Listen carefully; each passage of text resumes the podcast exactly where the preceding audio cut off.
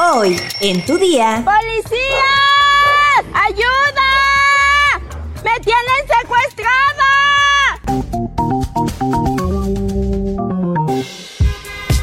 Tu día con el Universal. La información en tus oídos. En tus oídos. Hola, hoy es miércoles 21 de diciembre de 2022. Entérate.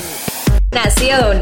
Un total de 177 periodistas, entre reporteros, editores, moneros y articulistas, firmaron una carta abierta en la que exigen al presidente Andrés Manuel López Obrador que cese lo que llamaron hostigamiento contra periodistas críticos, esto luego del atentado contra Ciro Gómez Leiva y los dichos del presidente en el sentido de que el ataque pudo ser para desestabilizar su gobierno, aunque no descartaba que se tratara de un atentado. Prácticamente todas las emanaciones de odio hacia los periodistas se incuban, nacen y se esparcen en Palacio Nacional. Así lo dice el texto firmado por colaboradores y profesionales de medios como El Universal, Excelsior, Milenio, Reforma, El Financiero, Radio Fórmula, MX, W Radio, etc., Latinus y varios más. Además, en el documento exigen al gobierno que castigue a los responsables y eleva el tono. Piden que Andrés Manuel López Obrador asuma su responsabilidad política en este intento de asesinato. El texto continúa. De no autocontrolarse el presidente López Obrador en sus impulsos de ira hacia periodistas críticos, el país entrará en una etapa aún más sangrienta que ya han experimentado otros países latinoamericanos, asesinar periodistas para desestabilizar al gobierno o matar en pago de favores al gobierno. Ciro Gómez Leiva salvó la vida luego de que al menos un par de sicarios lo atacara la noche del jueves pasado, gracias al blindaje de la camioneta que manejaba el periodista, el titular en espacios de Grupo Radio Fórmula y Grupo Imagen no sufrió heridas. La jefa de gobierno, Claudia Sheinbaum, dijo a la mañana siguiente que se trató de un ataque directo.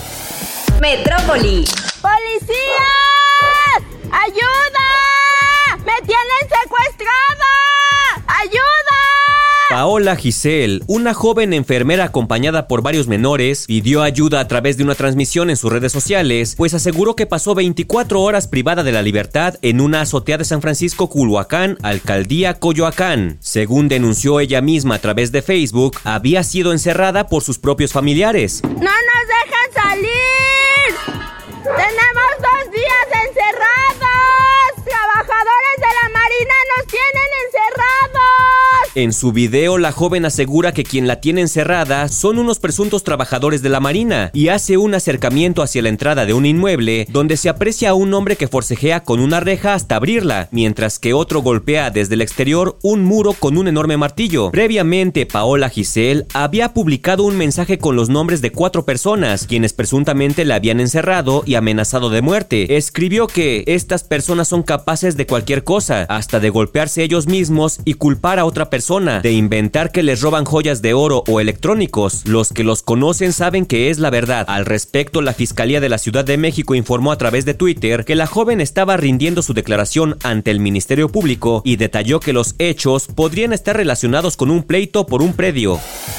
Estados. A las 5 de la mañana con 20 minutos de este martes 20 de diciembre, elementos de la Secretaría de la Defensa Nacional detuvieron a Antonio Oseguera Cervantes, hermano de Nemesio Oseguera Cervantes, conocido como El Mencho, líder del cártel Jalisco Nueva Generación. Desde 2016, el hermano de El Mencho fue designado por el Departamento del Tesoro de Estados Unidos como cabecilla del cártel Jalisco Nueva Generación. Las autoridades de Jalisco permanecen alertas ante los operativos realizados por efectivos del ejército mexicano en distintas zonas de la entidad, mismas que resultaron en la captura del hermano de Nemesio Ceguera Cervantes, el Mencho, líder de esta agrupación criminal, ante un posible día negro, como el ocurrido en Culiacán, cuando se logró la detención de uno de los hijos del Chapo, las autoridades desplegaron efectivos y el coordinador del Gabinete de Seguridad del Estado, Ricardo Sánchez Beruben, señaló que los tres niveles de gobierno ejecutaron un protocolo para atender posibles eventualidades que puedan presentarse tras la detención de Antonio Ceguera Cervantes, alias Tony Montana, informó que durante la mañana de este martes se registraron reportes en las líneas telefónicas de emergencia denunciando supuestos hechos delictivos, pero afortunadamente resultaron falsos. Únicamente se tuvo registro del aparente incendio de tres vehículos al interior de un negocio de grúas en el municipio de Encarnación de Díaz. Asimismo, se pidió a la ciudadanía mantener la calma y no hacer caso de rumores, además de consultar únicamente la información emitida a través de las distintas fuentes oficiales.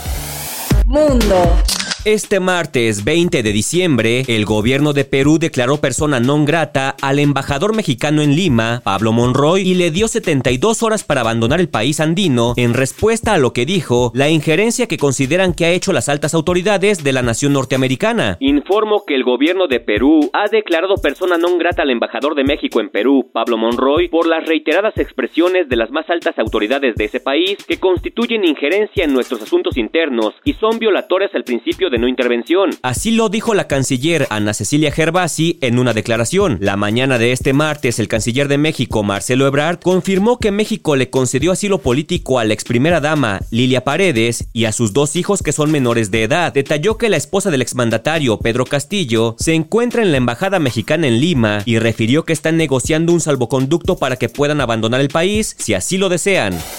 Espectáculos. Así como es muy querida por sus fans, Ángela Aguilar también cuenta con una serie de detractores que no dejan pasar desapercibidas las publicaciones de la joven cantante. Pero en esta ocasión las críticas se salieron de control luego de que la intérprete de Que Agonía compartiera que contaba con orígenes argentinos a propósito del triunfo de la selección albiceleste en Qatar 2022, por lo que las redes sociales explotaron en su contra y por supuesto Pepe Aguilar salió en su defensa. No te puedo explicar por porque no vas a entender. 25% Argentina, 100% orgullosa. Hoy todos somos más celestes que el cielo. Escribió Ángela para celebrar el triunfo de Argentina, acompañada de una serie de fotografías donde luce arriba de un avión con un atuendo acorde a los colores de la bandera de ese país. Los comentarios en el post de la cantante demuestran reproche e inconformidad, pues sus fans se molestaron porque la cantante reveló sus raíces argentinas. 25% Argentina, 75% inventada. Por eso no me gusta conocer la personalidad de muchos artistas que escucho. Luego me gusta mucho como cantante, pero su personalidad me decepciona. Eres gringa y punto. Son algunos comentarios que se pueden leer en la publicación. No obstante, tras la ola de comentarios negativos, su padre, Pepe Aguilar, salió a su defensa y contestó algunos de los comentarios más agresivos, expresando que la familia Aguilar no sería exitosa si no fuera por su talento e ímpetu. Pues decídete, ¿eres mexicana o argentina? ¿Sabes dónde está el lugar más frío de México y qué ver ahí? Descúbrelo en nuestra sección destinos en eluniversal.com.mx. Ya estás informado, pero sigue todas las redes sociales de El Universal para estar actualizado. Comparte este podcast y mañana no te olvides de empezar tu día. Tu, día, con, El Universal. Tu día con El Universal. La información en tus oídos. En tus oídos.